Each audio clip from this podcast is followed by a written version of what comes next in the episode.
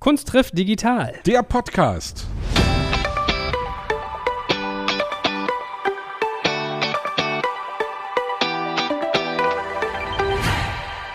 Wie immer mit unserem hochgebildeten Popprinzen Sebastian Krumbiegel. Und mit unserem eloquenten Podcast-Papst Joel Kaczmarek. Ah, ein Glück sagen wir am Ende unserer Podcasts immer, glaubt nicht alles, was ihr hört, wa? Sonst denken die Leute noch, wir sind ja verliebt bis zum geht nicht mehr. Na, unser Gast hat gerade gesagt im Vorgespräch, als das Mikro noch nicht an war, wir sind ja alle Narzissten, sonst wären wir nicht im Kulturbetrieb. Und da können wir vielleicht gleich die Überleitung machen, ihn vorzustellen.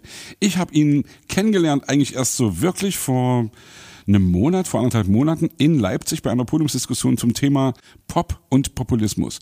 Und der Mann, den wir heute zu Gast haben, ist Journalist, ist Buchautor, hat für sehr viel Musikpresse geschrieben, hat mehrere Bücher über Musik geschrieben, ist eng verbandelt, wenn ich das so sagen darf, mit einer uns allen bekannten Band namens Tokotronic. Er hat damals eine große Aktie an der Herausgabe der Tokotronic Chroniken gehabt.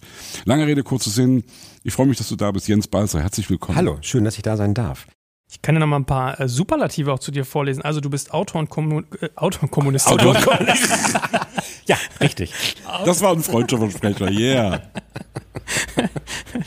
Autor und Kolumnist, unter anderem für die Zeit, Rolling Stone, den Deutschlandfunk Radio 1. Du warst stellvertretender Feuilletonchef der Berliner Zeitung und hast als Kurator, oder machst du glaube ich sogar immer noch, ne, an der Volksbühne am Rosa-Luxemburg-Platz warst du tätig? Nee, mittlerweile am Deutschen Theater. Ah, okay. Da machst du den Popsalon, wenn ich mich nicht täusche. Genau. Ne? Also das sind ja alles dicke Bretter, die du da bohrst. Wie bist du dazu gekommen? Total geil. Ach, wie, wie bin ich dazu gekommen? Ich wurde irgendwann mal gefragt, ob ich nicht, das ist 20 Jahre her, ach was sage ich, 25, ob ich nicht die Pop-Redaktionsstelle bei der Berliner Zeitung übernehmen möchte. Das war Ende der 90er Jahre. Damals war das eine aufstrebende Zeitung, die zur deutschen Washington Post gemacht werden sollte. Und dann ging ich damals von Hamburg nach Berlin, wurde dann äh, da tatsächlich Popredakteur, etwas später dann auch irgendwie Vize-Chef des Feuilletons und habe fast 20 Jahre vor allem über das Konzertleben und das Clubleben und das Nachtleben der Stadt Berlin berichtet für diese Zeitung, bis ich dann irgendwie vor 2017 da weggegangen bin. Und drumherum haben sich halt immer wieder viele Sachen ergeben, weil man, wenn man eine Weile als Journalist und Kritiker tätig ist, dann irgendwann auch das Bedürfnis hat, vielleicht auch mal was Produktives zu tun, nicht immer nur rumzunörgeln irgendwie und zu meckern, wie man das als Kritiker so macht. Deswegen haben wir dann, habe ich dann vor, das ist jetzt auch, wir haben demnächst zehnjähriges Jubiläum, haben Kollegen Tobi Müller zum Beispiel angefangen, damals in der Tat im, im Roten Salon der Volksbühne hier am Rosa-Luxemburg-Platz einmal im Monat diesen Salon zu veranstalten. Machen wir bis heute, mittlerweile am Deutschen Theater. Da laden wir Gäste ein, Musiker, Schauspielerinnen, bildende Künstlerinnen, Kritikerinnen, Autoren, alles, wer uns gerade so einfällt und wer Lust hat zu kommen, gucken uns gemeinsam Musikvideos an und reden dann darüber. Da schon ausgesprochen interessante, äh, nervenzerfetzende, überraschende Abende erlebt. Was waren die Lieblingsgäste bis jetzt, wenn ich fragen darf? Oder was war herausragend? Ach, ich mochte sie alle immer gerne. Nein, wir haben, es, es, es gibt Gäste, wir haben auch im Vorgespräch schon drüber geredet, dass es so Leute gibt, die man erstmal gar nicht so denkt oder überrascht ist, wie, wie toll die sind, gerade wenn man so auch so was Diskursives irgendwie mit denen macht. Also einer meiner Lieblingsgästinnen, die haben wir jetzt demnächst schon zum vierten Mal eingeladen, ist Gail Tafts. Das ist eine Entertainerin aus Berlin, bekannt für ihre Denglisch-Programme. Und eine wirklich ganz, ganz wunderbare Frau, ähm, die nicht nur, also auch, sagen wir mal so, ihre Entertainment- und Comedy-Programme wesentlich politischer sind, als das von, von außen den Anschein hat, sondern die auch wirklich ganz lange Geschichte in, in den 80ern in New York dabei war, als Madonna ihre allerersten Auftritte in kleinen Clubs hatte, in der gleichen Kompanie getanzt hat, wie dann irgendwie die Leute, die dann später für, für Lady Gaga irgendwie die Inszenierung gemacht haben, etc. Also sie kann wirklich unglaubliche Geschichten erzählen, eine extrem kluge Beobachterin des politischen Geschehens in den USA auch. Die laden wir jetzt immer alle vier Jahre ein vor den jeweils nächsten anstehenden Präsidentschaftswahlen. So machen wir das dann auch im, im Oktober, wenn wir wieder aufmachen mit dem, mit dem Popsalon. Man darf ja sagen, dafür, dass du hier Popkonzerte sozusagen beruflich begleiten musstest in Berlin, siehst du echt unverbraucht aus. Also frisch, jung. Ich habe gedacht, in deinem Job musst du hier. Einer, der über, den, über das Nachtleben von Berlin schreibt und der das lange begleitet hat, der sieht gar nicht so aus. Richtig, der, der müsste, der müsste eigentlich viel besser. Nun, nun, nun haben wir schon seit geraumer Zeit kein Nachtleben mehr in Berlin. Das heißt, ich hatte viel Zeit. Stimmt, auch, du hattest gute Rekonvaleszenzphase. Auch, auch tagsüber mal an die frische Luft zu gehen und mich zu sonnen irgendwie. Also. Aber sag mal, wenn man über sozusagen Kritik von Musik redet, dann ist man ja ganz schnell bei diesem Thema. Ich hatte das mit Sebastian, glaube ich, auch irgendwann schon mal drüber diskutiert. Ist man selbst oft gescheiterter Musiker, wenn man Kritiker wird? Also das beobachtet man ja ganz viel in dieser Professur. Mein lieber Günther Grass.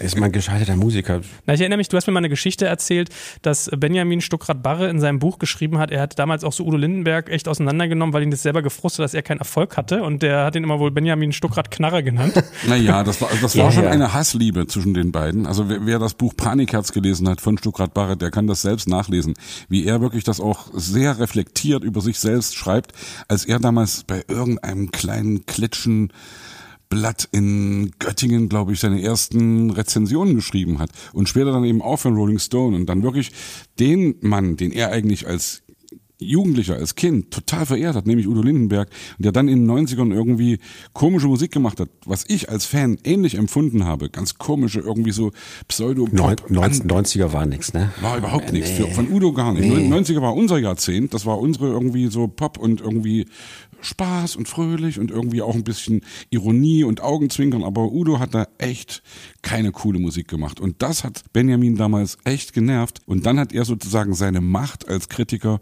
ausgespielt und hat auch irgendwie die Grundregel, die beste Kritik ist irgendwie erstmal so ein Totalverriss. Ja? Und natürlich musste auffällig sein und so. Und die Frage, Joel, die du gestellt hast, ist natürlich echt böse. Und jeder Musiker, der eine Scheißkritik hat, der sagt gern irgendwie, oh hier, fuck, der Scheißkritiker, der ist doch sowieso nur ein verhinderter Musiker. Also ich versuche Kritiken so zu lesen, wenn ich merke, sie sind nicht tendenziös geschrieben, sie sind wirklich so geschrieben, geschrieben, dass ich mir da was rausziehe und dass ich mich sogar ertappt fühle, dann freue ich mich darüber. Wenn ich merke, es ist echt tendenziös geschrieben und der Typ kann mich sowieso nicht leiden oder die Lady, dann ist mir das auch wirklich egal. Ich habe immer versucht bei Verrissen, ich bin ja auch ein großer Freund des Verrisses, weil ich finde, wer wirklich leidenschaftlich über Musik schreibt, irgendwie kann nicht nur positive Kritiken schreiben. Also wenn es irgendwas in dir bewegt, dann hast du immer irgendwas, was du nachvollziehen kannst, was dir gefällt, was dich berührt und irgendwas, was du völlig grauenhaft findest. Sonst hat man so halt so ein so lauwarm temperiertes, so Middle of the Road schreiben. Das gibt's ja viel zu oft auch immer noch. Mittlerweile mehr als früher von denen, die sich gar nicht trauen, irgendwas zu verreißen. Ich finde nur, es muss immer, meine schönsten Leserbriefe waren bei der Berliner Zeitung immer, wenn die Leute geschrieben haben, sie haben das mit Interesse gelesen und sie wissen genau, sie sind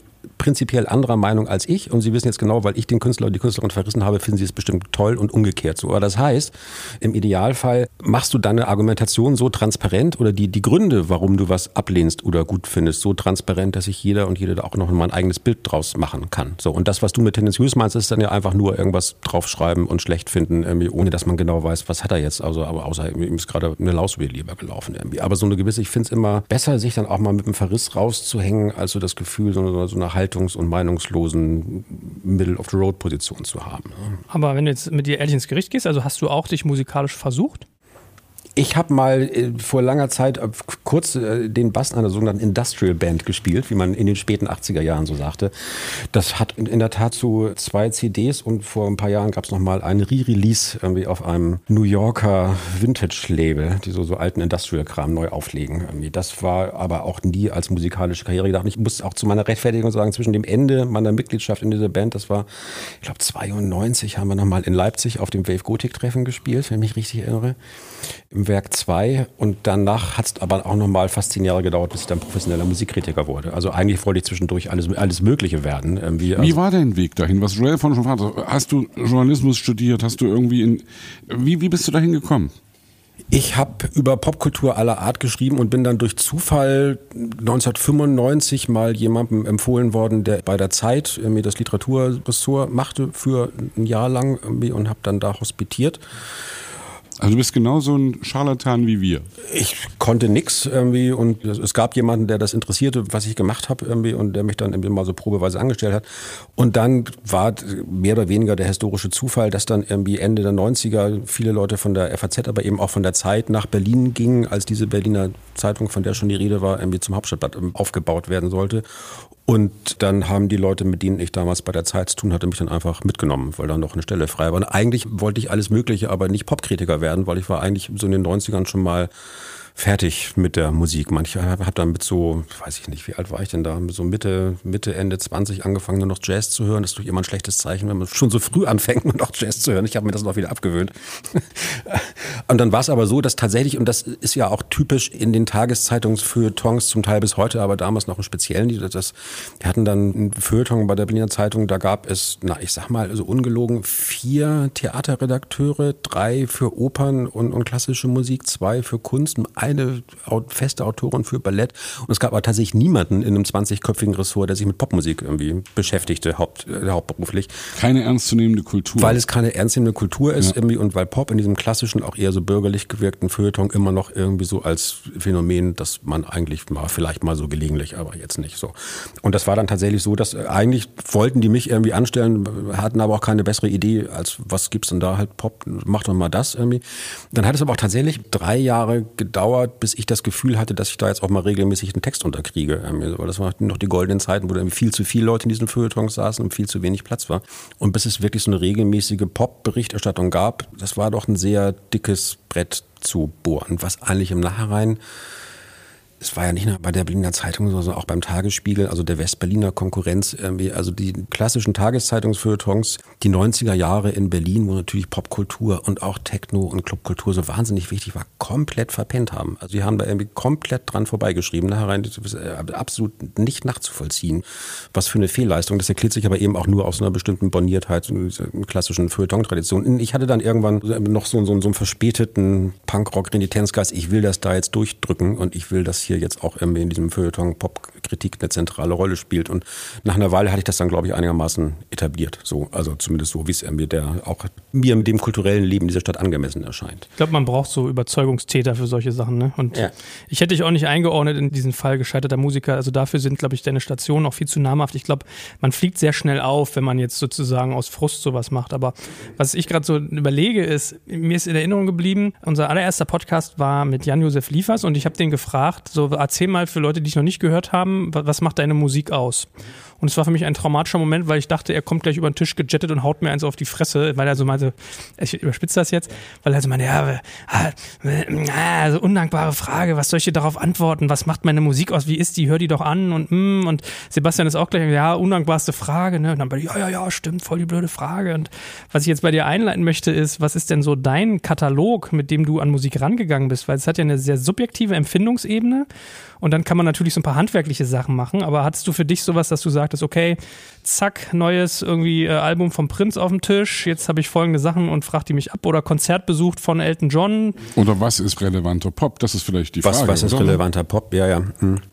Das hat sich tatsächlich über die Jahre verändert. Als ich anfing, kam ich noch so aus dem Gestus, wie man das so, als wenn man so in den 80er Jahren aufgewachsen ist und dann irgendwie viel Specks und so Zeitschriften gelesen hat, irgendwie dann so mit der Idee, man muss jetzt irgendwie dem Zeitungspublikum den möglichst obskuren, avantgardistischen Kram jetzt irgendwie verkaufen. Also auch mit dem aus dem Geist raus, irgendwie selber was zu entdecken, sich selber auch zu profilieren, irgendwie als Vertreter einer wie auch immer abseitigen, wo in Berlin gab es ja eigentlich gar keine abseitige Popkultur. Das war immer ein Patchwork des Abseitigen irgendwie. Aber das so im Feuilleton unterzubringen. Und je länger ich das machte, desto interessierter wurde ich eigentlich, und auf deine Frage, was ist relevante Popmusik, irgendwie auch an Popmusik, die einfach dadurch relevant ist, dass sie sehr viele Leute hören. So, und sehr viele Leute da gehen. Ich fand irgendwie, habe eigentlich dann auch irgendwann angefangen mit großem Interesse dann auch so große Schlagerveranstaltungen zu besuchen, was jetzt natürlich auch eine Musik ist, die man vielleicht zu Hause eher nicht hört und hatte tatsächlich einige der interessantesten Erlebnisse bei Helene Fischer und Andrea Berg Konzerten irgendwie und aber eben auch oder sagen wir bei äh, Sarah Connor oder so etc. So weil ich das interessant fand und das ist eine Frage nach den Kriterien, wie man jetzt Konzerte bewertet oder beschreibt. Ich glaube ich gar nicht immer so eher unbedingt um die Bewertung, sondern erstmal um die Beschreibung. Ich fand immer Konzertkritiken am interessantesten, weil man da was darüber erzählen kann, nicht nur was da auf der Bühne passiert, sondern wie, es mit dem Publikum interagiert interagiert irgendwie. Und schon, also glaube ich, die letzte Kritik zum, zum Andrea Berg-Konzert irgendwie die Hälfte des Textes damit bestritten zu beschreiben, was auf der Zuwegung zur Waldbühne zu sehen war. Also was dafür. Die ganzen Hipster, die, die, die, die, die Oberkunst-Klientel von Berlin. Nee es, war, nee, nee, es war interessant, weil bei Andrea Berg war dann tatsächlich so das Publikum gemischt irgendwie aus, na, ich sag mal, so 40-jährigen, offensichtlich frisch geschiedenen Frauen aus Brandenburg, also mit, diesem, mit dieser Brandenburger Haarfarbe irgendwie so, und die dann bei den Scheidungssongs von Andrea Berg dann besonders laut irgendwie so, ich, ich, ich brauche dich nicht irgendwie, geht zum Teufel, besonders laut mitsagen, das war die eine Hälfte. Und ein, ein wesentlicher anderer Teil bestand irgendwie aus Spuppen, die direkt vom CSD eben rübergekommen war. Das war nämlich zufällig der gleiche Abend irgendwie. Und die schönste Szene war dann wirklich, das stand da unten im Rand, irgendwie so vor diesem, war ein heißer, dementsprechend so CSD-Abend, ein heißer Abend in der Waldbühne letztes Jahr. Und irgendwann forderten dann die ganzen Brandenburger Muttis die CSD-Spuppen zum Disco-Fox-Tanzen auf irgendwie. Und dann tanzten alle wirklich ganz einträchtig irgendwie so in so zusammengewürfelten hier Schwuler Schöneberger, da irgendwie Muttis aus wo auch immer irgendwie so tanzten dann Disco-Fox zu Andrea Bergstücken. Da hätte ich wirklich heulen können vor Glück, weil das, das war, das war, das war, das war, das war so, das war so ein schönes Bild. Und du merkst so, was das für, egal was man von der Musik von Andrea Berg jetzt im Einzelnen hält, aber was da für Leute aufeinandertreffen aus Publikumsgruppen, die wahrscheinlich sonst niemals miteinander in Berührung kommen werden und die haben da irgendwas Gemeinsames. Das finde ich toll. So. Und wenn man über, über ein Konzert schreibt, das fand ich so eine ganz, ob mir jetzt irgendwie das gefällt, wie sie ihre alten Stücke nochmal mit Euro-Disco-Beats irgendwie aufmacht, für erstmal wurscht. Irgendwie das finde ich, spielt keine Rolle. Irgendwie, sondern was macht das mit den Leuten und was sehen die da drin? Ich kann das total nachvollziehen. Mir ging es auch so. Ich glaube, eins der Konzerte, wo ich mich so dran zurückerinnere, das war so ein oh, ich glaube, es war Peter Gabriel in der, hier, wie also noch äh, Mercedes-Benz Arena, hieß yeah. Tour Arena. Ja. Und ich finde manchmal faszinierend, wenn man auf so einem Konzert war und hinterher liest, wie jemand anders das wahrgenommen hat, der sich auch noch mit auskennt, ja. Und das ist ja lustig. Bei einigen Sachen stimmt man zu, bei anderen nicht. Und deswegen hat mich auch noch so beschäftigt, diese Subjektivität. Deswegen finde ich interessant, dass du sagst, du hast eigentlich viel mehr manchmal die Wirkung der Musik beschrieben, yeah. als jetzt die Machart oder die Präsentationsform. Das finde ich irgendwie interessant. Oder man muss, ja, oder ich meine zum Beispiel Peter Gabriel ist zum Beispiel den Künstler, den ich ganz, ganz, ganz schlimm finde. Also, ich, ja, das ist so, für mich wirklich so, also diese Art von prätentiöser Mittelbrow-Musik, irgendwie, diese, also musikalisch eigentlich relativ banal und sich dann aber mit so Zeichen des künstlerischen Avantgardismus schmückt, aber in Wirklichkeit gar nicht avantgardistisch ist. Das ist so die eine Sorte von Pop, wo ich wirklich aggressiv werde. Und ich kann mich an dieses Konzert erinnern und wenn man dann versucht darzulegen, warum das irgendwie totaler Kunstkack ist irgendwie, oder prätentiöser Kunstkack, da hat man dann tatsächlich ein sehr aggressives Publikum, irgendwie, das dann so Leserbriefe schreibt, weil, sagen wir mal, so die ganzen Hardcore-Fans. Ja, aber vor allem, das sind dann auch lauter so Gemeinschaftskundelehrer mit einer Shakespeare-Ausgabe irgendwie im Regal, die glauben, sie hätten jetzt auch einen sehr, also Sie als gebildete Leute hätten auch einen sehr anspruch, anspruchsvollen Musikgeschmack. Und wenn denen jemand dann erzählt, dass er glaubt, dass das irgendwie tatsächlich nur irgendwie Fake ist, diese künstlerische Ambition, dann werden die sehr pumpig. Weißt du das denn so genau, dass das Fake ist? Also das ist mal wirklich, ne, also das ist, es ist ja alles wirklich subjektiv. Und natürlich, das ist ja genau das, was mich eigentlich dann immer nervt, wenn irgendwie so ein Klugscheißer daherkommt. Also ich bin jetzt nicht der Wahnsinns Peter Gabriel Fan, ja, aber ich versuche mich mal in die Rolle reinzusetzen. Da war ein Typ im Konzert, ist Sledgehammer ist völlig abgegangen, hatte vielleicht noch ein paar alte Genesis-Songs gemacht und wie auch immer. Und er steht da unten und denkt, ja, meine Jugend und irgendwie alles und das, die ganze Welt ist wunderbar. Und dann kommt so ein Klugscheißer daher und sagt, das ist alles nur Fake. Und äh, das ist doch nicht gerecht. Und wenn er dann zu seinen schönsten Songs irgendwie auf dem Einrad von einem künstlichen Mond bestrahlt, irgendwie so war dann, irgendwie durch die Manege rollt, irgendwie, dann kann er, kann, kann die Sledgehammer-Version dreimal so toll sein wie er. Die Ironie ist, ich, also vielleicht reden wir von unterschiedlichen Konzerten. Das, was ich meine, war mit Streichern und die haben Sledgehammer angespielt und ich dachte, geil. Und dann hatten die auf, schlagartig. Da kamen so drei, vier Takte und dann rums haben die wieder runtergezogen und haben ein anderes Lied gespielt. Und du sagst da, was ist denn das für eine Scheiße? Das ist natürlich wieder ganz gut ein. Ja. Und ich habe bis zum Ende gewartet, ob es kommt und es kommt nicht. Und dann habe ich mich eine Kritik zugelesen, da ging es darum, ja, der will halt sich emanzipieren, das ist nicht immer nur die alten Gassenhauer oh, sind und so Das hat ja David Bowie genauso gemacht, das ist ja, das nervt. Das, das finde find ich wieder als Künstler total scheiße. Das finde ich echt. Die sollen das einfach eins, eins, eins zu eins aufführen. Und dann weiß ich noch, hatte der aber so ein Element, da war so ein Scheinwerfer, der aus dem Boden kam. Müssen 2000 Watt gewesen, unfassbar hell. Der ganze Raum wurde abgedunkelt und dann stand er mit so einem Spiegel da, hat sich über diesen Scheinwerfer gehalten und einfach mit seinem Spiegel wie so ein Leuchtturm, Spot. was sich dreht, ja. das Licht durch die, den Raum dann ausgemacht. Bumm, und dann war Stille, so zehn Sekunden und alle so. Äh, also deswegen, lustigerweise hätte ich auch gedacht, dass das für den Feuilletonisten, ja, der morgens mit Kant-Diskussionen im äh, Kaffeekränzchen ja. beginnt, dass das sozusagen ein Künstler wäre, den man gerne, aber es ist lustig, dass du gesagt hast, genau gerade nicht. Nee, gerade deswegen nicht.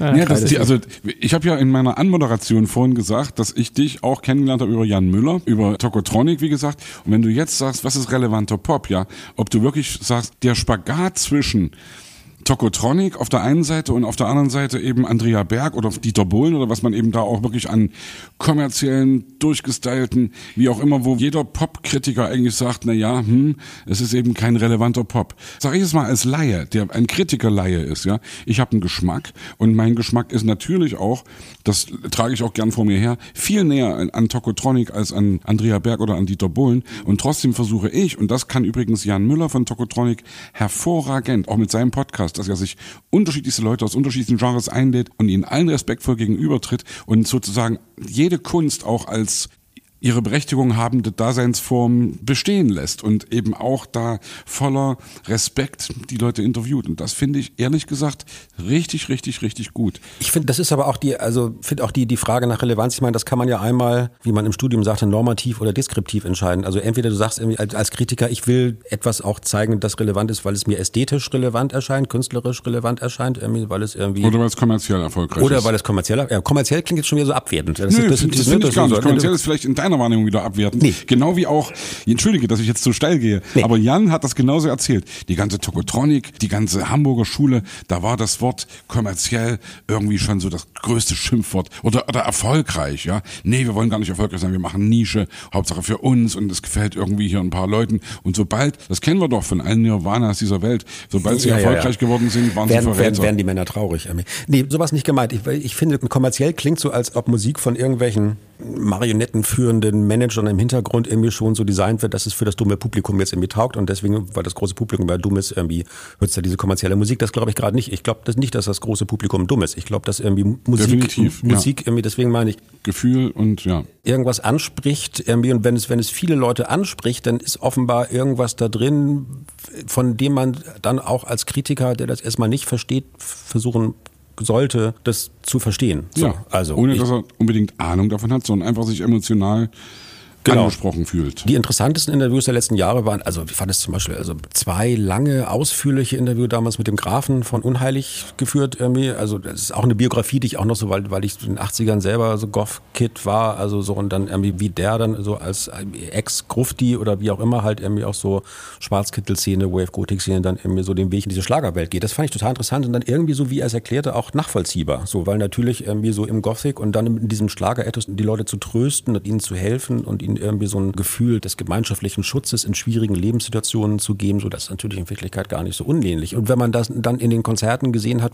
was da wirklich von Andächtiges und also auch auf der, auf, Fast Gottesdienst gleich. ja, ich wollte gerade sagen ergeben, aber ergeben klingt so abwertend irgendwie. Also das war wirklich, also wo man merkte, dass das sind Leute, hängen ihm an den hängen Lippen. an den Lippen, aber finden eben auch Trost in der Musik so oder sind dann irgendwie erhoben in einer bestimmten Art und Weise, wie ich persönlich dann immer eher erhoben aus dem sagen wir mal, Swans oder Song Youth Konzert gegangen bin, aber das ist halt auch eine Art von welcher oder aus dem Anstürzen Neubauten Konzert, das ist irgendwie so von welcher Art von, von Musik man sich ansprechen lässt. Und ich finde als Kritiker, so und das lange Rede, kurzer Sinn, irgendwie, ich glaube, dass diese Form des anderen Leuten zu erklären, was relevant ist, also das, was man dann auch immer so, so Gatekeeper-Funktion nannte, der Kulturkritik im Allgemeinen und des Popjournalismus im Sonne, ich glaube, das hat sich ohnehin erledigt, irgendwie so, weil ja ohnehin alle zu allen Zugänge haben. Ich muss jetzt irgendwie eigentlich auch als Kritiker den Leuten eigentlich nicht mehr erklären, was sie hören sollen, weil es gibt ja, also man kann immer noch versuchen, so bestimmte Schlaglichter auf Musik zu werfen, die vielleicht trotz allem irgendwie untergeht, irgendwie, aber das finde ich jetzt gar nicht den Punkt. Ich finde es dann interessanter,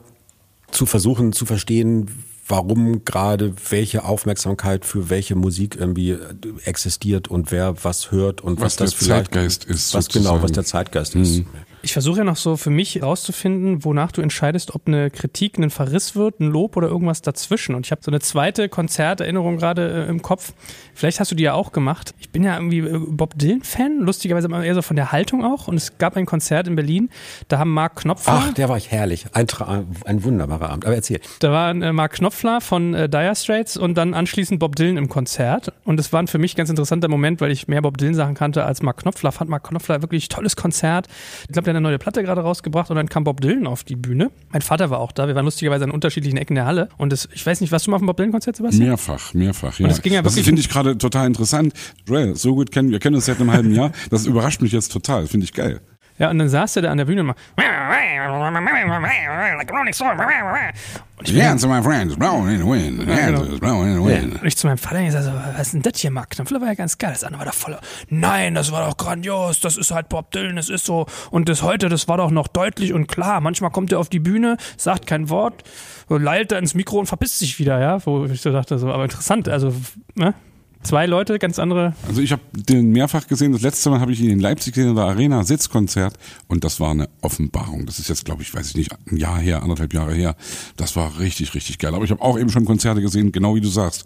Also er sagt ja sogar irgendwie: Hallo liebe Leute, ich bin Bob Dylan. Heute bringe ich euch einen Strauß bunter Melodien. Das geht ja gar nicht bei ihm. Der, der brabbelt eben irgendwas raus und sagt eigentlich gar nichts und weiß, dass die Musik spricht. Selbst wenn er seine Songs auch völlig verfremdet darbietet und immer anders und so, das finde ich doch großartig, ja die interessanteste Szene fand ich dann tatsächlich, als Dylan angefangen ist und dann daraufhin die ganzen Dylan-Fans, die offenbar jetzt irgendwie weiter hinten in der, in der Mehrzweckhalle saßen, dann nach vorne geströmt sind, während ihnen die Knopfler-Fans, die aus der Halle geflohen sind, dann gerade entgegenkamen. Also bei den ersten, ich saß so ein bisschen so oberhalb auf der Pressetribüne, man guckt dann immer so irgendwie runter, aber es, es war da wirklich so eine ganz interessante Publikumsverwirbelung, irgendwie so von den vor Dylan fliehenden Knopfler-Fans, die, das, staute sich dann so. Ich hatte mich gewundert, weil äh, ich dachte, die Idee des Abends wäre gewesen, dass sie welche von den Stücken aufhören, die sie Ende der 70er 80er ja mal schon zusammen gemacht haben. Es gibt ja diese Phase, wo Knopfler in der Dylan-Band oder zumindest im Umfeld der Dylan-Band auch mitgespielt hat. Das war ja auch irgendwie einer der Anschubpunkte seiner, seiner Karriere vor den Dire Straits.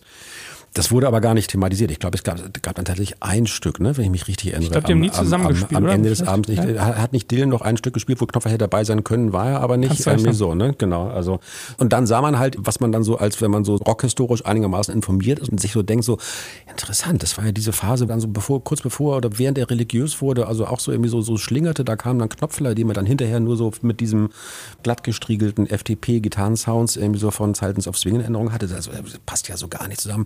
Und wenn das jetzt mal wieder zusammenkommt, das müsste doch auch jetzt, das müsste doch jetzt auch die Dylanologen interessieren. Und du merkst dann alles, was du dir so in deinem kleinen Popkritikerhirn so zurechtgelegt hast, klappt an diesem Abend gar nicht, weil kein Knopfler-Hörer interessiert sich für Dylan und umgekehrt, irgendwie egal, ob die mal zusammengespielt haben oder nicht. Ja, aber siehst du, so merkt man, es sind doch schön, was für Erinnerungen man hat an solche Konzerte. Aber ja. trotzdem nochmal zurück, wie entscheidest du? Also ist das wie bei Restaurantkritikern, dass man auch Angst haben muss, schlechte Tagesform genau. und dann ist das Soufflé auf einmal eine 6 statt eine 1 minus? Ja, das ist klar, wenn man übellaunig ist, sag ich mal, dann sollte man ja irgendwie auch in der Lage sein, das irgendwie reflektieren zu können. Nö, ich habe ja jetzt auch mittlerweile fast aufgehört, Konzertkritiken zu schreiben. Also jetzt gibt's ja gerade eh keine irgendwie, aber nachdem ich von, von der Berliner Zeitung dann irgendwie gewechselt bin zu eher so überregionalen Medien, das ist ja dann auch eher eine Form, die man halt eher in so einem regionalen Medium dann macht irgendwie. Also bei den Konzerten war es tatsächlich immer so, dass also einmal so nach Gefühl irgendwie so, was die Leute interessiert irgendwie oder was jetzt wirklich irgendwie auch von der schieren Größe von Interesse sein könnte und dann auch irgendwie was hier geben könnte, um es noch irgendwie dann in der kritischen Besprechung interessant zu machen. Und dann die Sachen, die dann vielleicht einem doch dann so am Herzen liegen, dass man glaubt, man müsse sie den Leuten mal vorstellen, in der Hoffnung, dass sich irgendjemand dafür interessiert, der das vorher noch nicht kannte. Das, was mich halt immer am wenigsten interessiert hat, waren dann tatsächlich so mittelinteressante Indie-Rock-Konzerte, von denen man dann denkt, so, das muss man jetzt irgendwie machen. Also weiß ich nicht, wenn Interpol oder die Editors oder irgendeine so mittelmäßige Rockband mal wieder melancholische Männer auf die Bühne bringt, irgendwie so, das war mir eigentlich immer egal. So, und das ist ja über lange Zeit dann aber auch so das Kerngeschäft des Popjournalismus gewesen. Du bist weil man manchmal auch ein ganz schöner Wichser, darf ich das so sagen? Ehrlich, das ja, das, also wir, wir, wir kennen es gut, ja, aber sonst, das so sagen darf, ja. ja, aber sonst, sonst, würde man doch nicht Kritiker werden, wenn man nicht irgendwie A, ein Arschloch ist. Mittelalte, gelangweilte Herren auf der Bühne, ey. Das, was, was, was soll ich denn sagen? Also wir natürlich, also wir, ja, okay, weißt du, ich, natürlich fühle ich mich da auch angesprochen. Für mich ist ja die Frage, was ist relevanter Pop? Und da kommen wir jetzt vielleicht mal in die nächste Phase des Gesprächs. Jetzt ja, bin ich gespannt. Inwiefern Pop sozusagen Verantwortung hat, inwiefern Pop äh, Bildungsauftrag hat, inwiefern Pop auch, ich sage jetzt extra das komische Wort, heutzutage natürlich keiner Zensur unterliegen sollte, aber doch sich darüber im Klaren sein muss oder sich die Macher und auch die Rezipienten darüber im Klaren sein müssen, dass natürlich damit auch Ideen und Gedanken transportiert werden. Also siehe jetzt, was weiß ich, die Diskussion beim Echo, Kollega ja. und Farid Bang und Antisemitismus ja. und Blabla und Campino geht auf die Bühne und sagt als alter Punker, hey Leute, was hier gerade abgeht, ist echt scheiße. Und wir haben in Leipzig darüber ja, gesprochen mit dieser ja. Podiumsdiskussion. Und ich finde das wirklich hochinteressant, wenn man auch die Geschichte des Pop sich anguckt, inwiefern natürlich die Kunst frei ist und wie heißt so schön im Grundgesetz, eine Zensur findet nicht statt, was ich total geil finde erstmal. Aber wenn man dann eben sieht, dass irgendwelche Leute von mir aus Nazi-Scheiß oder Antisemitismus oder auch nur, von mir aus auch in Anführungsstrichen nur sexistischen Scheiß, was ja in der Geschichte der Popmusik auch eine Riesenrolle spielt. Ja, also auch bei Leuten, die wir heute noch extrem verehren. Gewissermaßen ja. ein roter Faden in ja, der gesamten. Ja. Pop, und, ist, Pop ist ohne Sexismus nicht denkbar. Ja, also ich möchte das Thema nur gern anschneiden, weil das natürlich auch durch dein dein Buch Pop und Populismus. Du hast das thematisiert und das habe ich verschlungen, dieses Buch, und kann das auch wirklich jedem empfehlen, weil das so für mich zwar keine Fragen beantwortet, die wir uns alle stellen heutzutage, weil wir, wir haben keine populistischen Antworten auf diese Fragen, weil die Antworten haben eben irgendwelche Populisten-Arschlöcher, die eben sagen, ich weiß nicht, wo es lang geht und das sind die einfachen Antworten, die eben dann irgendwelche Leute sich auch gern servieren lassen. Die gibt es aber nicht, die Antworten, weil sie zu kurz greifen. Und da möchte ich gern mit dir drüber das Fand ich, das fand ich aber sehr angenehm, ich das kurz sagen darf, dann nach unserer Diskussion in Leipzig, da haben wir darüber ja auch gesprochen und haben beide am Ende festgestellt, dass wir eigentlich auch nicht weiter wissen und auch jetzt noch mehr Fragen haben irgendwie als vorhin ohnehin keine Antworten, waren aber beide, glaube ich, damit ganz zufrieden. Das finde ich schon mal, ja. das finde ich erstmal, wenn man sich erstmal darüber im Klaren wird, dass man jetzt eigentlich auch gerade in so einer Situation anhaltender Ratlosigkeit trotzdem weiterdenkt, ohne jetzt irgendwie das Gefühl zu haben, man muss jetzt irgendwie irgendeine Antwort präsentieren. So, das, das finde ich erstmal eine ganz angenehme Haltung. Da haben wir, haben wir uns auch, glaube ich, gleich so gut verstanden. Irgendwie. Jetzt hast du aber keine Frage gestellt, ne? Naja, also die, die Frage ist einfach, inwieweit das alles zusammenhängt. Und von mir aus ist Zensur im Pop am Ende dann doch nötig? Oder äh, noch ganz viele Fragen sind es eigentlich. Ist Pop heute immer noch Anti-Establishment oder sind heute die, die Anti-Establishment sind, eigentlich die komischen Leute, die eben 20.000 Leute demonstrieren in Berlin ohne Maske gegen Corona oder Leute rennen zu Pegida und sagen, wir sind gegen Establishment. Es ist alles sehr viel oder es geht, du kannst über alles reden. Du kannst über MeToo-Debatte, du kannst über Black Lives Matter reden, du kannst darüber reden, was korrekte Sprache ist, ob Denkmäler gestürzt werden sollen. Ich glaube, dass das alles miteinander zusammenhängt oder, oder irre ich mich? Nee. Ja, die Frage, du, hast über die, den, den Echo-Skandal, Kollege Farid Bang, diese, wie auch immer, antisemitische Textzeile und das, was natürlich dann eigentlich irgendwie auch dann bei beiden ja noch weiter zurückreiht, also insbesondere bei Kollega dann irgendwie diese ganzen Verschwörungstheorien, die er da verbreitet, also die Videos mit den geheimen Strippenziehern im Hintergrund, die die Welt zu unterwandern versuchen, die haben dann David Sterne irgendwie am äh, Ringe am Finger etc. Das ist ja eine lange Geschichte bei Kollega.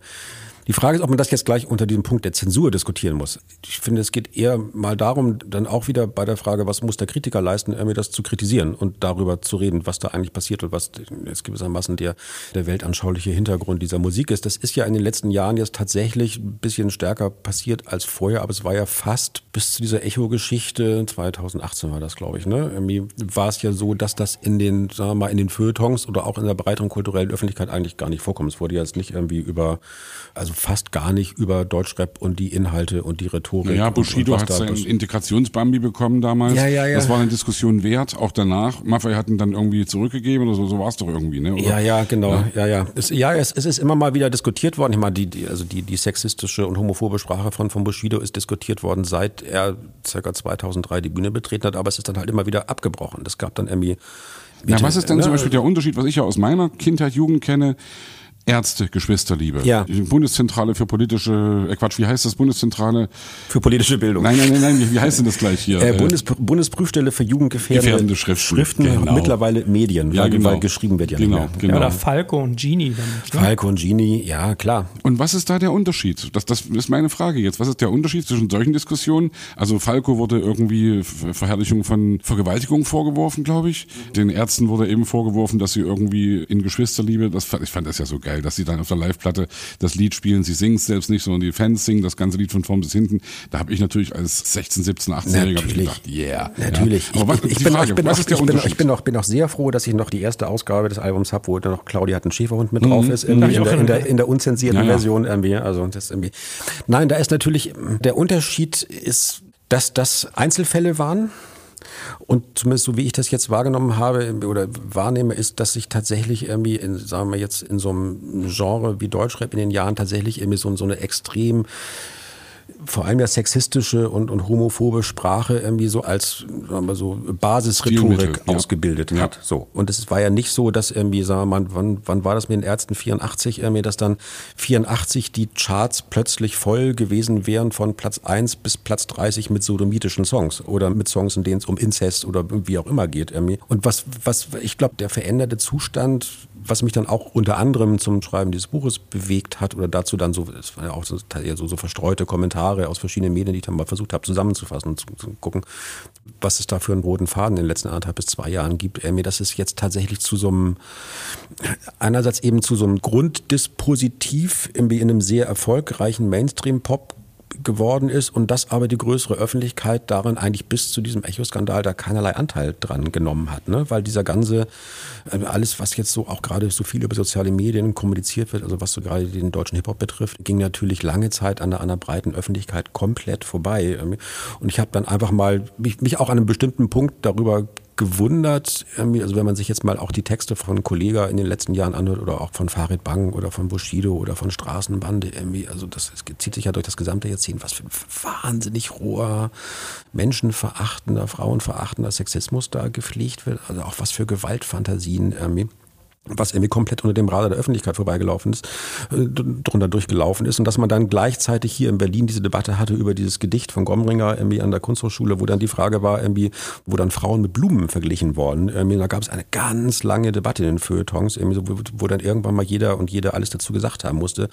Während, also ich finde das eigentlich noch vergleichsweise höflich, Frauen mit Blumen zu vergleichen im Vergleich mit dem, wie denen da die Geschlechtsteile zerrissen werden im Backstage-Raum bei 187 Straßenbahnen an Jesus irgendwie so was aber nicht annähernd so skandalisiert wurde. Das, da stellt sich mir als externen Beobachter oder als Beobachter erstmal die Frage, warum gibt es dieses Ungleichgewicht irgendwie? Also warum geht das jetzt irgendwie so im Deutschrap so durch und wird auch gerne immer noch irgendwie weiterhin, also auch jetzt, wenn man sich irgendwie so ansieht, wie dann doch dieses neue Haftbefehl-Album all, doch allgemein, wenn nicht bejubelt, sondern doch anerkennt so durchgewunken wurde, irgendwie auch, auch in den Feuilletons, wo natürlich auch immer noch dieser keine 30 Sekunden vergehen, ohne dass nicht irgendeine misogyne Beleidigung da irgendwie fällt. Aber das wird dann. Das Argument ist ja wohl dann immer irgendwie, dass es sozusagen im äh, Rap irgendwie diese Battle-Sache und diese Beschimpfungen zum guten Ton gehört. Und also das ja, böse ja. Argument uns gegenüber ist dann immer, ihr habt doch keine Ahnung von der Szene und von der Musik und ihr seid sowieso viel zu alt, um das zu verstehen. Ja, es ist echt so ein Totschlagargument, wo ich dann sage, also wenn ich jetzt KIZ höre zum Beispiel, ja, die gehen ja damit schon sehr offensiv um.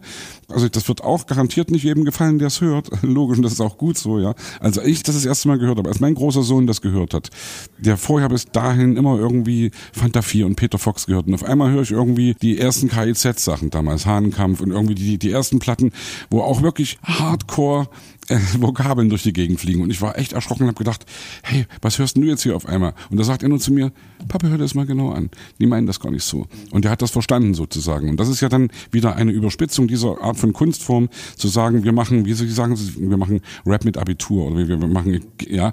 Und das finde ich ja dann wirklich auch wieder großartig, ja, dass man sozusagen das aufnimmt, weil was ist denn das Problem? Du hast es vorhin selbst gesagt, die, die, sozialen Medien, wie es über die sozialen Medien kommt. Und das hat ja am Ende, glaube ich, und ich hoffe, ich verwechsle jetzt nicht Dinge miteinander, aber ich glaube, wie gesagt, dass es alles miteinander zu tun hat, dass diese ganze Blasenbildung in der Gesellschaft gerade, dass wir alle, wir sind auch in unserer Bubble, wir umgeben uns mit unseren Leuten. Ich sag mal, die Doofen in meinen Augen umgeben sich eben auch mit ihren Leuten. Du kriegst immer nur das zu lesen in deiner Blase, was deine Meinung widerspiegelt. Und wir bewegen uns da irgendwie auseinander und wir reden nicht mehr miteinander. Und das ist, glaube ich, schon irgendwie ein echtes Problem unserer Zeit, was sehr viel mit dem ganzen Social Media Stuff zu tun hat. Ja, da kommt das dann irgendwie in diesem, also sagen wir mal. Ist das too much jetzt? Ist das zu nee, weit nee, ausgeholt? Nee, nee, nee, nee, aber vielleicht um, um dieses, dieses Deutschrap-Thema damit zu beenden auch irgendwie, aber was, das kommt dann schon irgendwie dann ja nochmal wieder anders. Also du hast äh, natürlich die Art und Weise, wie du dich als Popkrieger damit beschäftigst und da dann auch eher ist auch eher, eher ein Feld, also das, das macht mir persönlich auch sehr wenig Spaß. So, ne? Also das ist irgendwie, also meine Konzerte von Rappern sind ohnehin zu 8, 95 Prozent Quatsch, weil die mit ganz wenigen Ausnahmen irgendwie nicht wissen, was die auf der Bühne anfangen sollen. Also gibt's, ähm, fällt mir in Deutschland jetzt eigentlich keiner an. Antilopen-Gang. Antilopen so, pass auf. Also ja, das, ja, das ist aber das, das, tut mir leid, das ist so ein alter Mann-Spruch. Entschuldige bitte, dass ich das so hart sage ja. jetzt, aber da, da werden ganz viele Rap-Fans und auch Rapper werden sagen, ey, sag mal, was redet denn der Balzer hier? Ja, aber schau dir mal zum Entschuldige Beispiel, bitte, dass ich da jetzt. Nee, so, ja, ja, das, nee, das ist ja irgendwie. Aber schau dir mal zum Beispiel Bushido auf einer Bühne an, irgendwie, oder schau dir mal Capital Bra auf einer Bühne, irgendwie, also die Leute, die dann jetzt irgendwie nicht Rap mit Abitur machen, sondern, oder, sondern tatsächlich. Zugezogen so, maskulin, so, so ja. UCU, Fat Tony. Es gibt so viele Leute, die mir sofort einfallen, wo ich sage, das ist geiler Rap und die haben echt irgendwie, sind total reflektiert und denken genau über den Scheiß, über den wir gerade reden, auch nach. Sammy Deluxe, fettes Brot. Wir sprachen jetzt aber gerade über Bühnenpräsenz. Hm. Sorry, wir wollen dich hier nicht annageln. Ich will nee, nur, nee, das, nee, ja? nee, nee, nein, nein, das, das, natürlich tun sie das und denken sie darüber nach, aber was, was war jetzt die Frage? Er meinte, du hat dir vorgeworfen, du seist ein alter Mann, dass du das so nein, pauschal nein, nein, herabwürfst. Ja, da, da, ja, also dass du sagst, Rap ist irgendwie keine Bühnenpräsenz oder keine, und das stimmt nicht. Ich habe einige Konzerte gesehen, wo ich da echt gedacht habe, hey, ist das am Ende, hey, das weißt du viel besser als ich. Das ist eben, also ich bin erst Hip-Hop-Fan, eigentlich erst seit, seit Eminem Dido gesampelt hatten, als sozusagen, als er aus Hip-Hop irgendwie Pop gemacht hat, sozusagen. Da habe ich das für mich verstanden. Das war Anfang Nuller Jahre, glaube ich. Ja, Natürlich kannte ich die Fantas, natürlich kannte ich auch irgendwie die ganzen Amis. Äh, das habe ich auch gehört, aber es hat mich nie so richtig gecatcht. Eminem hat mich als erstes richtig gecatcht. Und da habe ich gemerkt, hey, das ist irgendwie eben dann, aber das ist jetzt gar nicht das, worüber wir eigentlich reden wollten. Sorry, ich habe gerade ein bisschen hier den. Nee, du hast, ja, ja, nee, ich, ich, war, ich war, bevor du mich beleidigt hast, waren wir doch in einem anderen Punkt. Was, du hast eigentlich, du hast über Hip-Hop gesagt, dass die alle, was Ich möchte mich echt entschuldigen, Jens. Ich wollte nee, dich überhaupt ich, nicht beleidigen. nee, ja. nee, nee, ich will auch nicht, dass du dich entschuldigst. Du kannst gerne noch einen drauflegen. Aber jetzt irgendwie, also, bevor ich sage, dass irgendwie so, ich kann mich auch an hervorragende Auftritte vom Wutan-Clan Ende der 80er erinnern. Irgendwie. Also ich meine auch nicht, dass es keine, dass es keine guten Rap-Auftritte gibt. Kendrick Lamar ist natürlich fantastisch auf der Bühne. So, das ist aber nicht jetzt der Standard, der irgendwie in Deutschland gepflegt wird fürchte ich. Ja, aber ähm, ich meine, es war ja ein schönes Stichwort mit Eminem gerade. Ich habe mich auch dabei ertappt. Wir haben eben geredet über diese Verrohung der Sprache und dass dann der Feuilleton auf immer so Phoenix aus der Asche, hoppala, was ist denn hier los? Es ist seit Jahren passiert. Man, auf einmal wundert man sich wegen dem Aufhänger, den ihr gerade genannt habt. Und mich hat es auch gewundert, weil bei Eminem war genau der gleiche Aufschrei und noch viel, viel intensiver dieses Faggot, was der immer hatte, also Schwuchtel, der ganze Beef mit seinem, hier mit dem Moby und so, das war ewig viel. Und dann waren ja alle so, irgendwie DMX und so weiter. Also deswegen, eigentlich war das ja schon immer so. Und dann das war aber nicht auf Deutsch und das ist in Deutschland auch nicht so angekommen. Ich meine, wir hatten natürlich auch mit Public Enemy die Debatte dann irgendwie mit den antisemitischen irgendwie Ausfällen irgendwie. Also durch die gesamte amerikanische Hip-Hop-Geschichte zieht sich allein schon durch die Nähe zu Louis Farrakhan und der Nation of Islam irgendwie ganz starker antisemitischer Faden irgendwie. Das waren aber alles immer Sachen, letztlich auch wie Eminem, die man dann von hier aus irgendwie noch eher so von außen betrachtet hat. So. Natürlich haben wir auch in den 80 also ich, große Sammlung irgendwie an heidnischen äh, Black Metal-Platten irgendwie von, von, äh, von staatlich geprüften Kirchenentzündern aus Norwegen, irgendwie so, wo man aber dann im Zweifelsfall sich auch mal drauf rauf, rauf, ich bin 16, ich verstehe die Texte gar nicht irgendwie so. Ne? Das ist irgendwie, ach so, genau, darüber wollte ich reden, bevor Sebastian hier anfing, mich irgendwie als, als, als, Jens, du weißt, wie das gemeint war, ja, bitte. Also nochmal in, in aller Form, bitte ehrlich. Nee, aber ich, nee, ich, ich, ich, lang, langsam Okay, kommt, was wolltest du langsam sagen? Kommt bitte, ich, bin ja, ich bin ja schon sehr alt und vergesse auch viel. langsam kommt mir das Ich sagte es dir soeben, ja. Nein, was ich sagen will, war, dass, dass äh, man ja in dem Alter ist, wo jetzt auch viel dann irgendwie über die eigenen Kinder und die Schulhilfe zurückkommt. Und ich finde dann schon die Verrohung der Sprache, also wie auch selbst bei meinen irgendwie, also bei meinen Waldorfschulkindern im Prenzlauer Berg irgendwie so, dass das also völlig normal ist, dass die Jungs die Mädchen irgendwie als Schlampe und Bitch irgendwie und so ansprechen, so wie sie es irgendwie dann wie beim Deutschrap hören gewöhnt worden sind. Ich fand dann fand dann aber auch interessant, wie stark das dann auch wiederum bei den Mädchen zu einer extremen Abwehr geführt hat. Also es ist auch ganz offensichtlich so, oder so kommt es mir jetzt zumindest irgendwie vor, wenn ich gucke, was jetzt so die 16-Jährigen gerade machen, irgendwie so, dass, dass diese, diese extreme sexistische Um, also diese sexistische Perspektive und Rhetorik, die jetzt 14- bis 16-Jährige dann irgendwie von ihren Deutschrap-Helden übernehmen, auch diese extrem negative, abfällige Frauenbild, auch dazu führt, dass die jetzt erstmal gar nicht in irgendwelche normalen Teenager-Beziehungen reinkommen. Weil wenn du dann irgendwie die Angebetete irgendwie als Schlampe komm mal rüber irgendwie ansprichst oder Bitch komm mal rüber, so,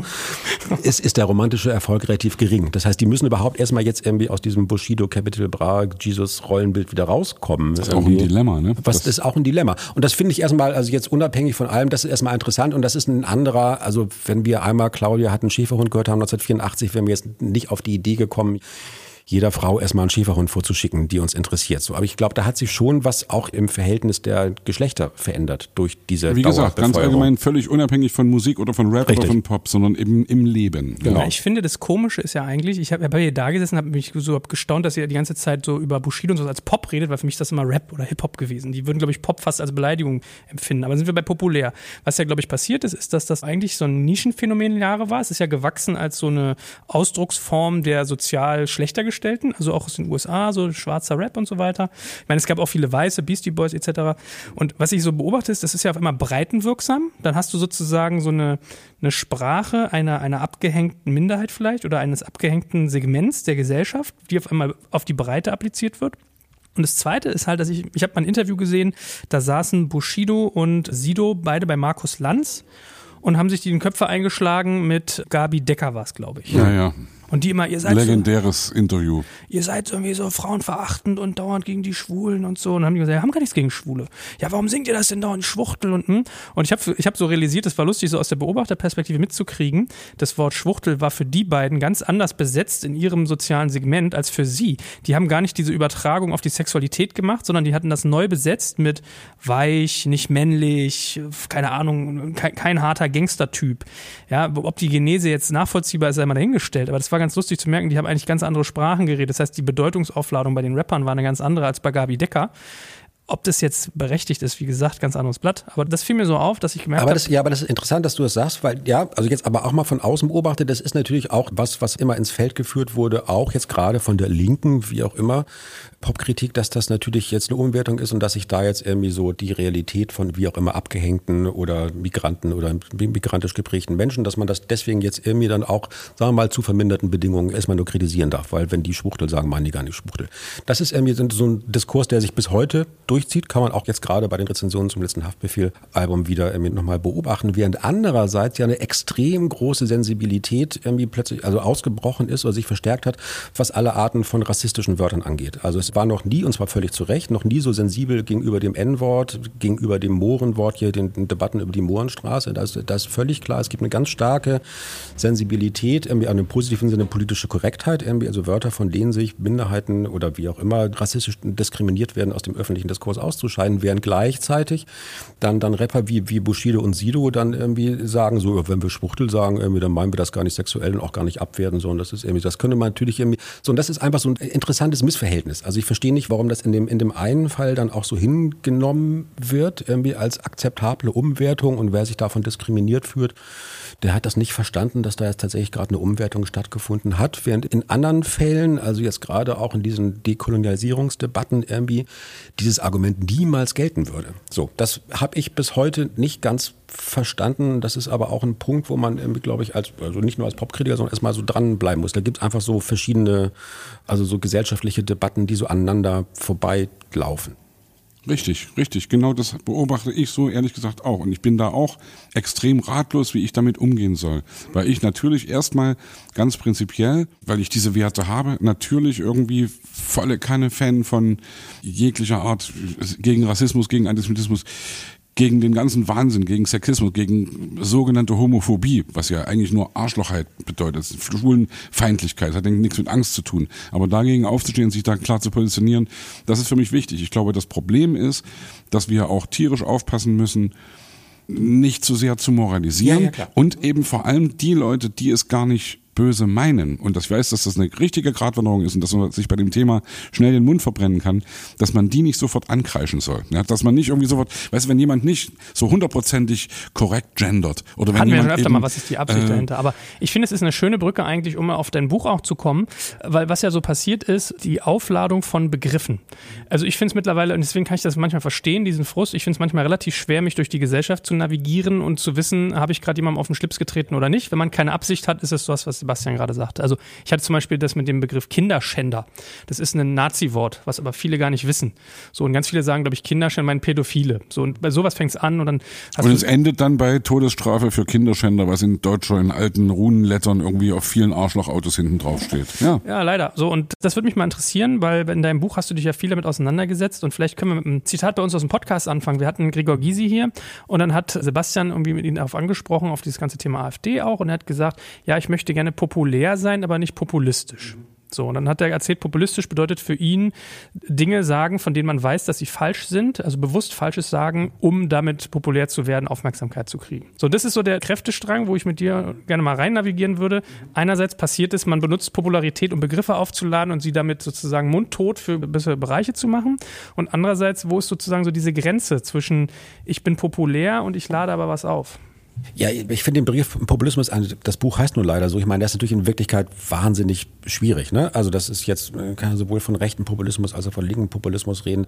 Die, die Übereinstimmung ist ja in der Regel äh, zu sagen, es, es geht irgendwie darum, dass man sich etwas herausnimmt an Meinungsfreiheit, was man dann unterdrückt sieht durch Eliten. Also es geht immer darum, dass quasi unterdrückte, echte, wie auch immer, Volk gegen die Herrschaft der Eliten irgendwie zu verteidigen. Das scheint mir so der, der populistische Hintergrund zu sein. Das heißt, man nimmt auch dann, wie im Fall von zum Beispiel von hier Andreas Gabalier oder, oder Freiwild, also wenn man so ganz klassische Motive, so dieses neueren Rechtspopulismus aufnimmt, also wie so das Völkische oder das Patriotische oder die Sehnsucht nach irgendwelchen.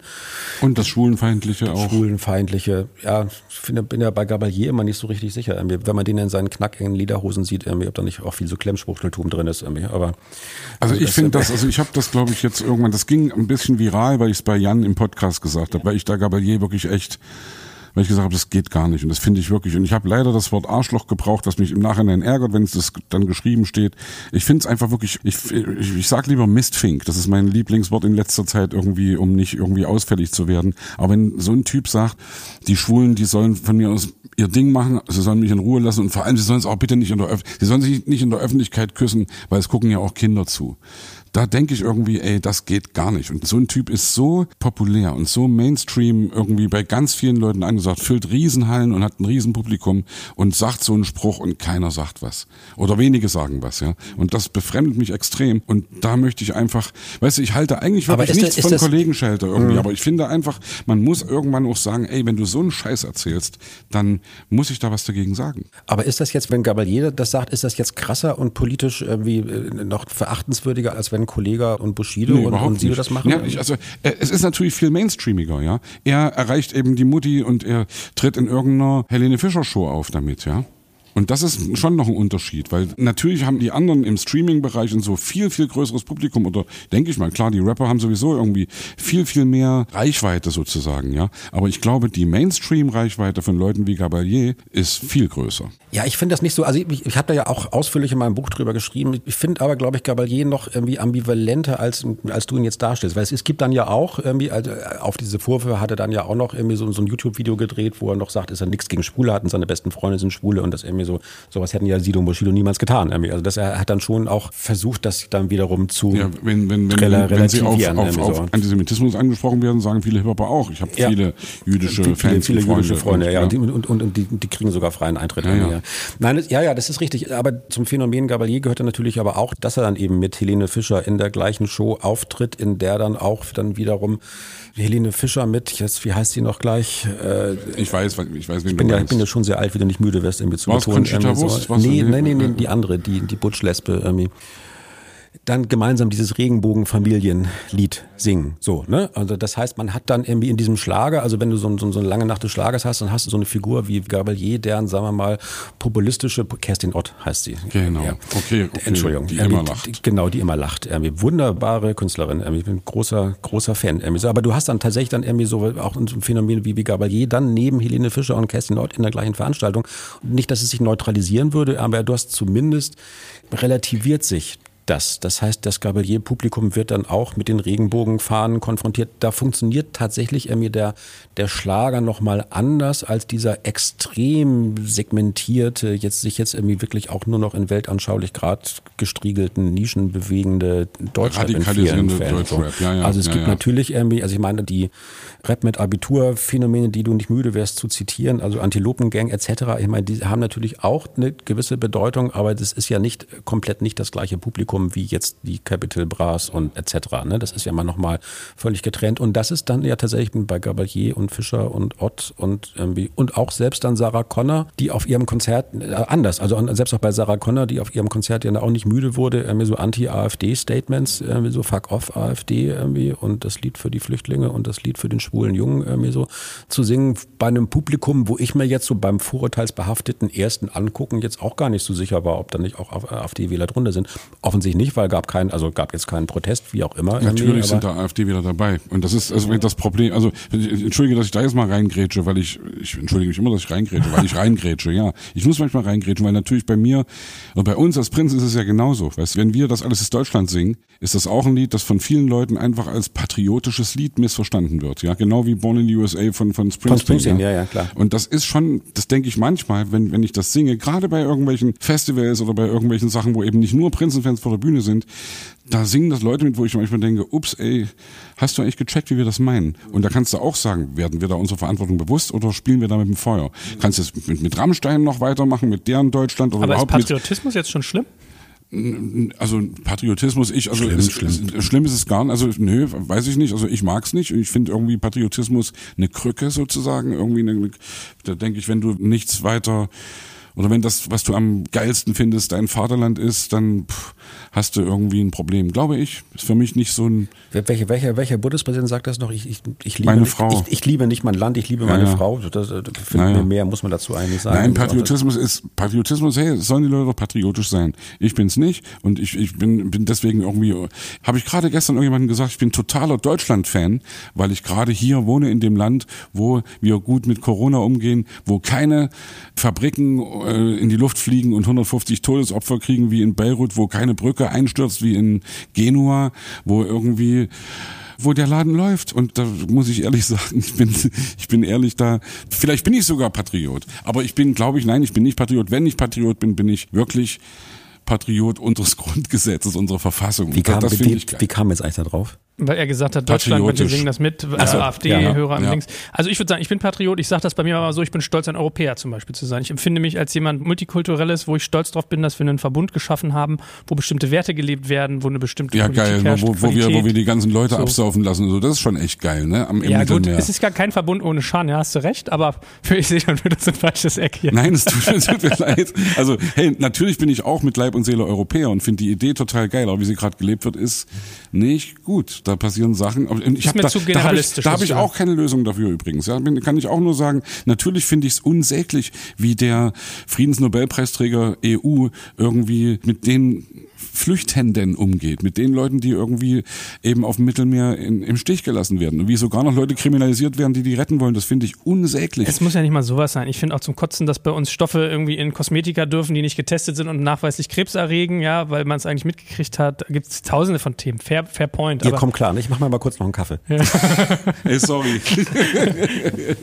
aber zurück zum eigentlichen Thema. Ich habe immer eine steile These. Ich sage nicht, dass ich davon überzeugt bin, aber ich habe gerade darüber nachgedacht, ob es nicht sogar gut ist, dass so ein Gabalier so eine Scheißsätze sagt, weil dann kannst du ihn dafür öffentlich kritisieren und der Diskurs geht los. Ob es nicht viel schlimmer wäre, wenn das hinter verschlossenen Türen passiert. Und meine zweite Brücke, die auf das abzieht, was du, glaube ich, auch als Befund in deinem Buch hattest, war, dass du gesagt hast, es gibt keine rechte Popmusik. Also diese rechte Haltung wird oft nicht populär. Das sind so meine beiden Gedankenstränge, denen ich noch nachhänge gerade. Nee, das ist nicht ganz richtig zitiert. In, in dem Buch steht, und das ist auch tatsächlich, das Buch ist ja auch mittlerweile auch schon äh, anderthalb Jahre alt. Das hat sich auch mittlerweile ein bisschen geändert. Es gibt interessanterweise keinen Soundtrack für die neue Rechte in dieser intellektuellen Spitze, die sich, die eine Zeit lang immer so als die neuen 68er dargestellt wurde. Also es gab ja mal äh, auch, so die, die Neigung, also hier Götz Kubitschek und so diese Vollende die Wende. an, an Antaios Verlag und das Rittergut Schnellroder und so jetzt irgendwie so als Wir sind als das Volk.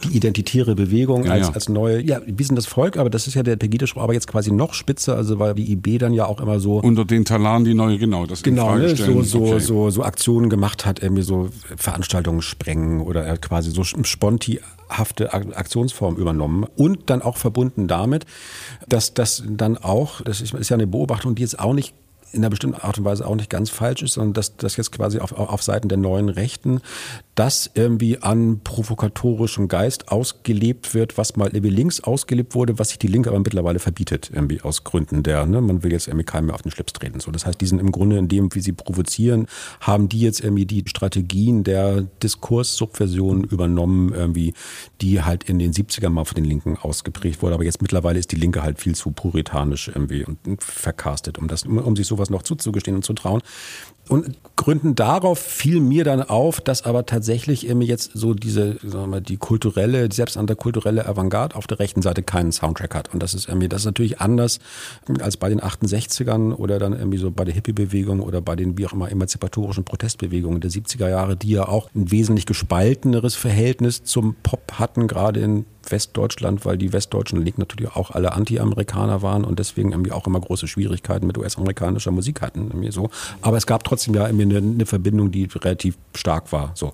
Und das gab es halt bei den neuen Rechten lange Zeit gar nicht, was damit zu tun hat, dass die sich natürlich alle Musik irgendwie verbieten mussten, die irgendwelche afroamerikanischen Wurzeln hat oder die dann wiederum auch irgendwas Queeres oder Schwules hat irgendwie oder so.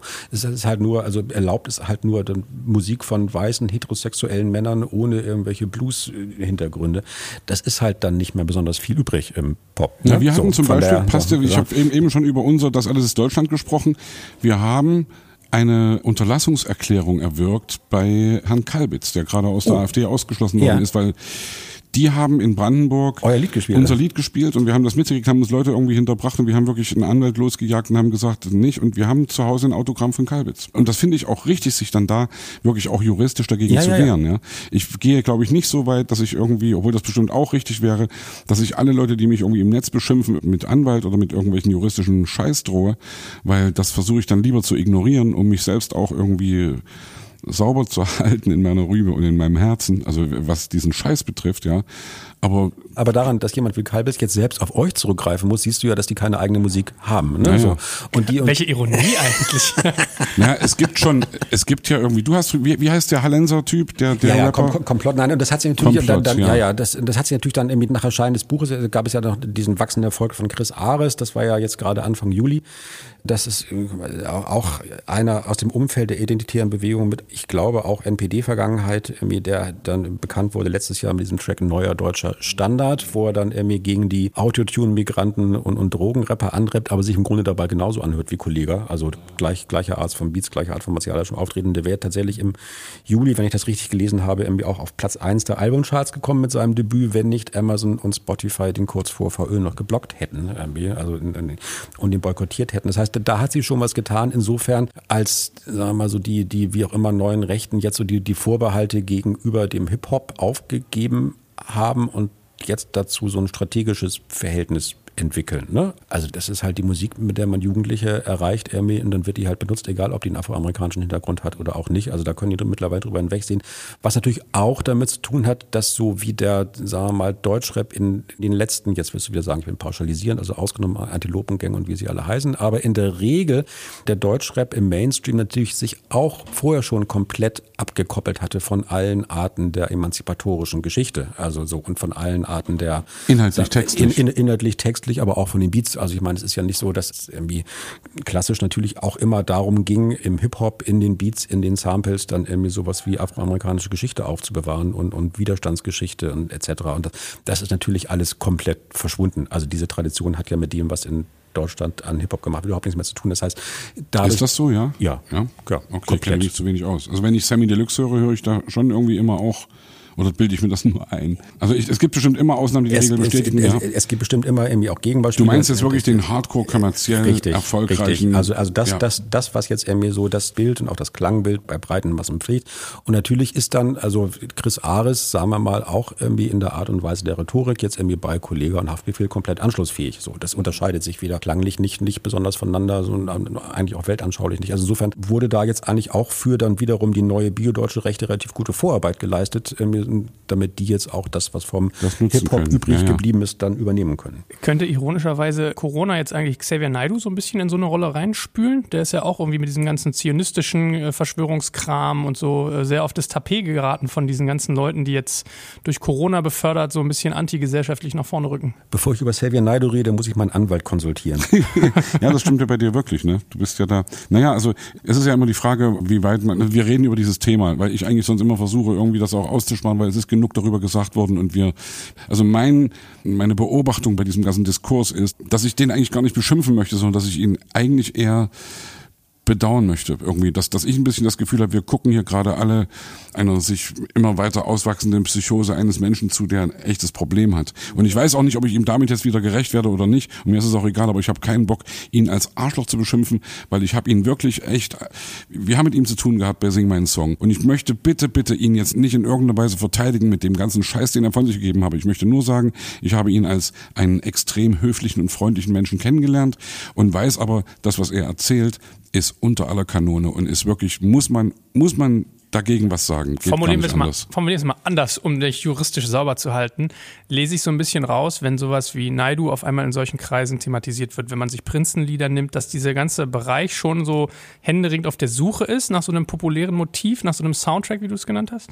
Ich bin gar nicht sicher. Ich war auch beim Schreiben des Buches nicht sicher, was, was diese Diagnose jetzt eigentlich bedeutet. Weil entweder heißt es irgendwie, dass natürlich der, sagen wir mal, subkulturelle, jugendkulturelle, popkulturelle Hintergrund jetzt eben doch nicht so stark ist bei dieser neurechten Bewegung. Das heißt, dass sie auch dadurch, dass dieses Fundament fehlt, eine weitaus geringe Halbwertszeit hat als das, was sich zum Beispiel dann in den 70er Jahren von links entwickelt hat. Das wäre die eine mögliche Erklärung. Die andere mögliche Erklärung wäre natürlich, dass einfach mittlerweile Musik viel zu unwichtig ist, um noch eine Rolle zu spielen bei der Konstitution solcher Bewegung, sondern dass das tatsächlich eigentlich eher völlig ohne musikalische Begleitung auch dadurch funktioniert, dass man sich in sozialen Netzwerken in einer bestimmten Art und Weise radikalisiert. Das geht dann eher über, über Meme und über andere Formen der Gemeinschaftsbildung, zumal ja auch Musik immer dann irgendwie dazu diente, Leute in großen Gruppen bei Festivals so ein Gemeinschaftsgefühl zu geben und dabei dann vielleicht auch politische Haltungen, die vorher schon existierten, zu verstärken oder anzutriggern.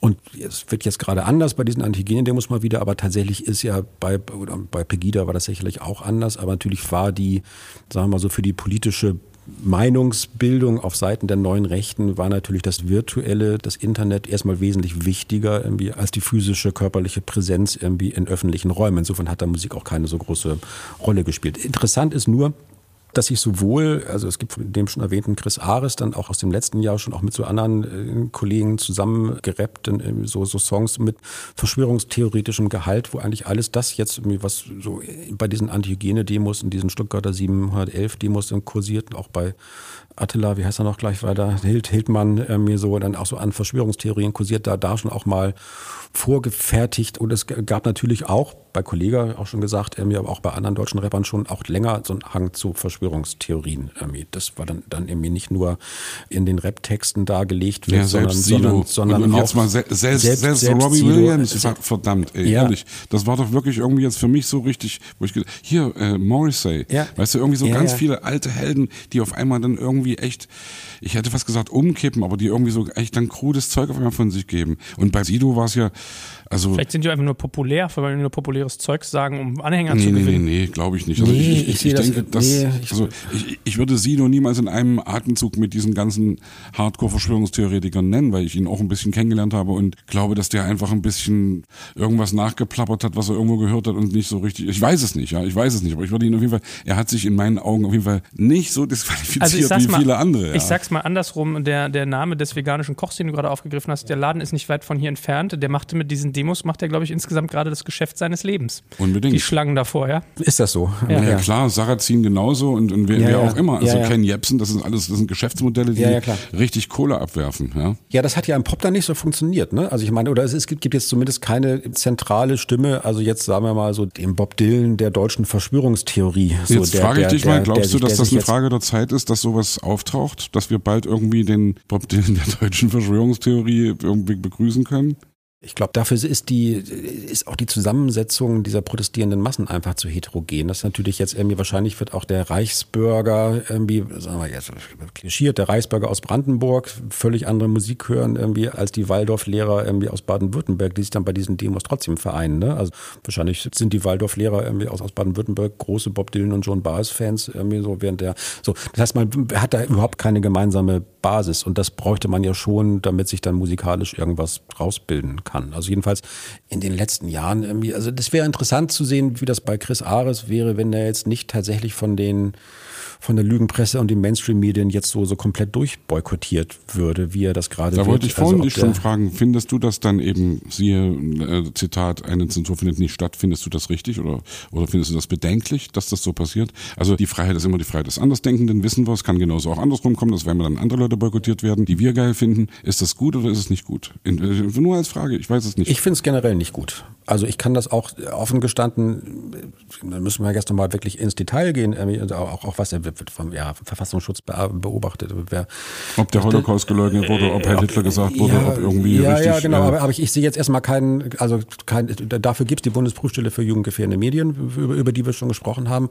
Und ich sehe jetzt erstmal nicht, warum Chris Ares jetzt irgendwie boykottiert wird und dann wiederum, sagen wir mal, Kollege und Haftbefehl nicht. So, also ich glaube, da gibt es jetzt so einen Blick auf Phänomene, der sie sehr unterschiedlich behandelt, die sich aber tatsächlich am Ende des Tages doch näher sind, als es vielleicht den Anschein hat. Ist die Frage dann, dass es, es stört sich, weil es inkonsistent ist oder weil es falsch ist, sie zu zensieren? Ich finde, glaube, es ist falsch zu zensieren. Es ist generell falsch zu zensieren. Es ist richtig zu kritisieren.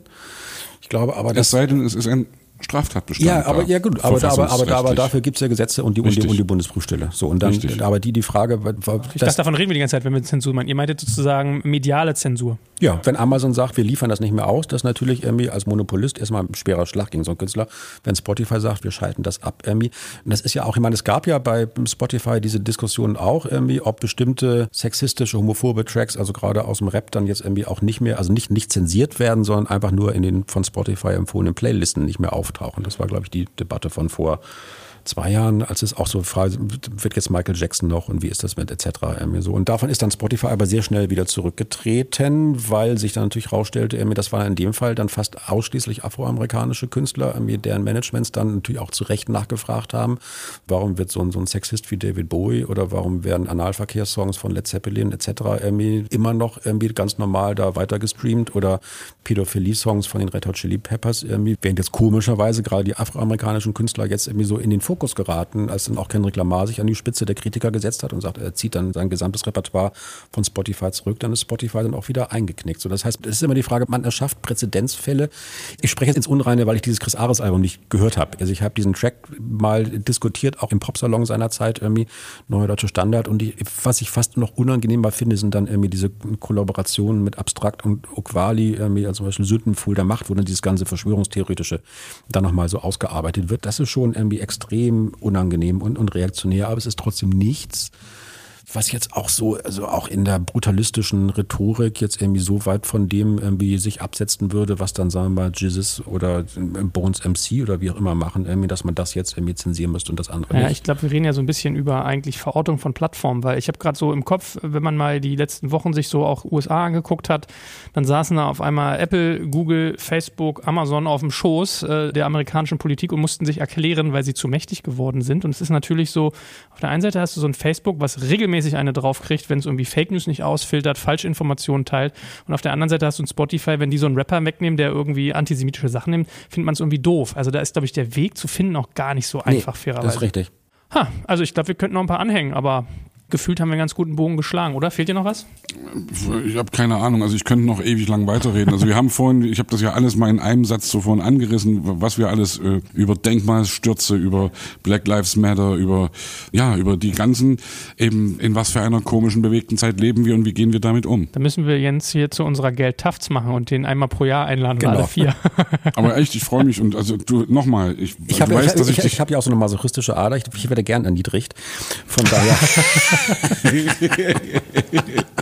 ja, ich habe auch noch nicht gehabt, dass er hier im Podcast jemand als Wichser beleidigt. Also, Nein, ich habe ich hab, hab gesagt, da könnten Leute sagen, was ist denn das für ein Wichser? Das habe ich, glaube ich, so gesagt. Also du hast mich bitte das- richtig das, verstanden. Wir, wir werden gleich mal das Magnettonband zurückspulen und uns das nochmal anhören. Also wir merken ein komplexes Feld.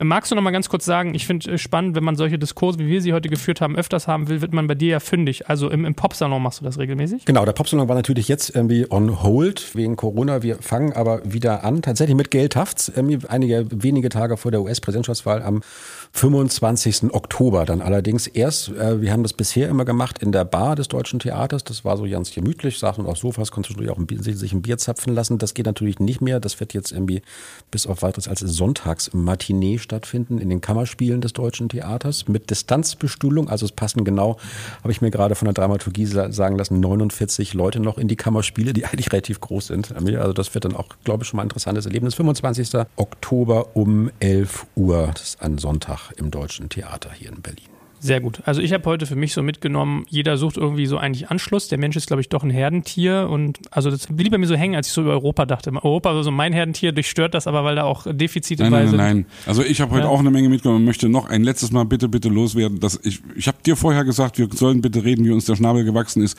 Wenn wir irgendwie uns richtig vergaloppieren und Scheiß reden, können wir es notfalls auch rausschneiden. Habt ihr, habt, also ihr, habt, hey, ihr, habt ihr auch diese Biebtöne eigentlich, die man, die man so früher, so diese, das reingebiebte?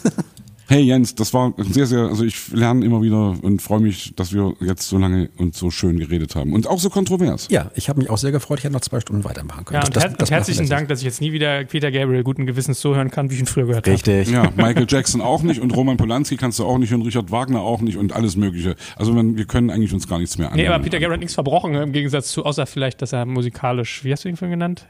Eklektisch, nee, Habe ich irgendwas, was habe ich dass es fake sei. Fake, Ja, fake genau. Intellekt- Ja, ja, genau. Ja, ja. Vielen lieben Dank dir, lieber Jens. Dankeschön. Ja.